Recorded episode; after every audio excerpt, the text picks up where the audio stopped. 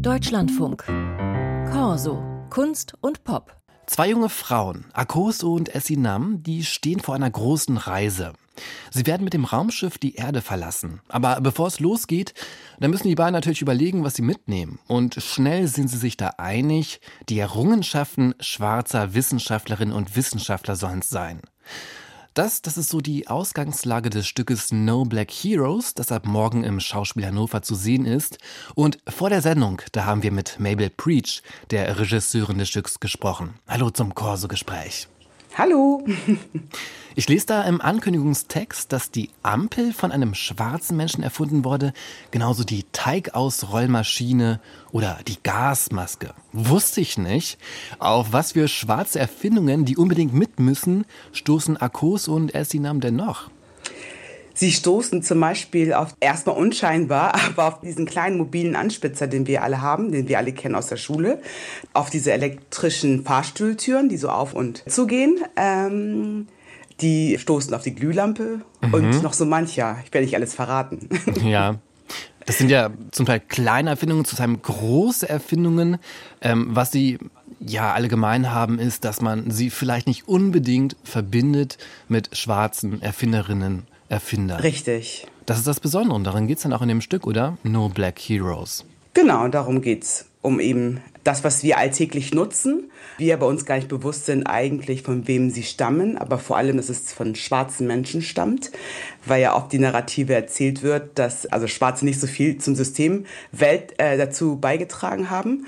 Daher war es mir und auch unseren DarstellerInnen sehr wichtig, äh, darüber zu sprechen. Was meinen Sie, Wurde dieses kulturelle Erbe absichtlich verschleiert? Das klang eben so bei Ihnen. Also haben wir es da mit Rassismus zu tun? Es ist verschleiert, es ist unkenntlich gemacht. Es ist halt nicht in der Schulbildung, das System ist nicht mit drin. Das heißt, wir lernen diese Wahrheit nicht. Somit wachsen wir auf mit dem Glauben, dass ja, es, keine schwarze ErfinderInnen gab und es keine schwarzen WissenschaftlerInnen gab. Schlimm genug, dass wir es jetzt erst erfahren. Was folgt ähm, daraus für Sie für eine Erzählweise? Didaktisch oder beiläufig erklärend, unterhaltend? Wie setzen Sie das dann um? Ich würde sagen, es ist unterhaltend, beiläufig, aber auch didaktisch. Genau, also manchmal ist es äh, wirklich mit dem Hammer drauf, mhm. aber manchmal ist es auch eher subtil. Und da sind dann einfach diese beiden jungen Frauen auf der Bühne, oder wie muss ich mir das vorstellen?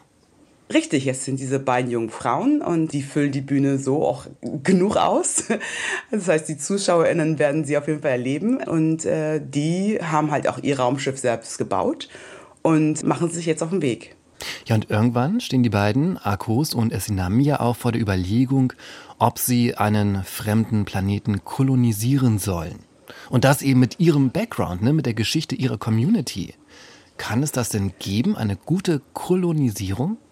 Nein, kann es nicht. Das ist ja quasi die Belegung, was sie dann haben, dass sie quasi losgeflogen sind, ohne zu überlegen, was es eigentlich bedeutet. Gut, jetzt haben wir diese ganzen Errungenschaften, die wir alle mitnehmen, aber was machen wir mit diesem Wissen? Wir können ja nicht das gleiche eben machen wie die Europäer, sondern wir was machen wir damit? Wir können nicht einfach irgendwo landen und sagen, so hier sind wir und das haben wir mitgebracht und jetzt bestimmen wir die Narrative, sondern man weiß ja auch gar nicht, auf was man trifft, auf wen man trifft, ob man auf andere Lebewesen, vielleicht auf menschenähnliche Wesen oder auch andere Menschen trifft, das weiß man ja gar nicht. Und damit spielen die eben auch auf der Bühne.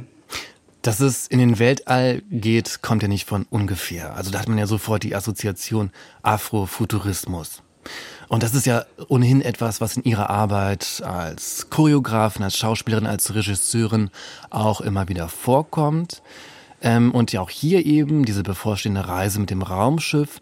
Was macht denn Afrofuturismus, diese Verbindung aus Rassismuskritik, Science Fiction und halt auch nicht westlichen Kosmologien für Sie bis heute so interessant? Also Afrofuturismus ist für mich eher ein Lebenskonzept. Mhm. Das heißt, ich arbeite und gehe durch die Welt mit dem Wissen, dass dies einfach diese schwarze Geschichte gibt und dass sie nicht ausgelöscht ist. Das heißt, ich weiß darüber und ich erzähle und erziehe meine Kinder auch genau mit diesem Wissen. Das ist für mich Afrofuturism. Es ist gar nicht so sehr, ich denke total in die Zukunft, sondern ich denke an heute, an morgen und an gestern. Das ist das Konzept, womit ich sozusagen auch eben inszeniere und ja, lebe. Sie sind eine Afrofuturistin hier auf dieser Erde. Richtig. Sozusagen. Ich habe das Gefühl, dass es auf den Bühnen mittlerweile viel mehr Platz gibt für schwarze Lebensrealitäten und Lebensgeschichten. Das liegt natürlich an Personen wie Ihnen, an Ihrer Arbeit. Aber was würden Sie denn sagen? Erleben wir da gerade so einen Epochenumbruch oder ist das zu viel gesagt?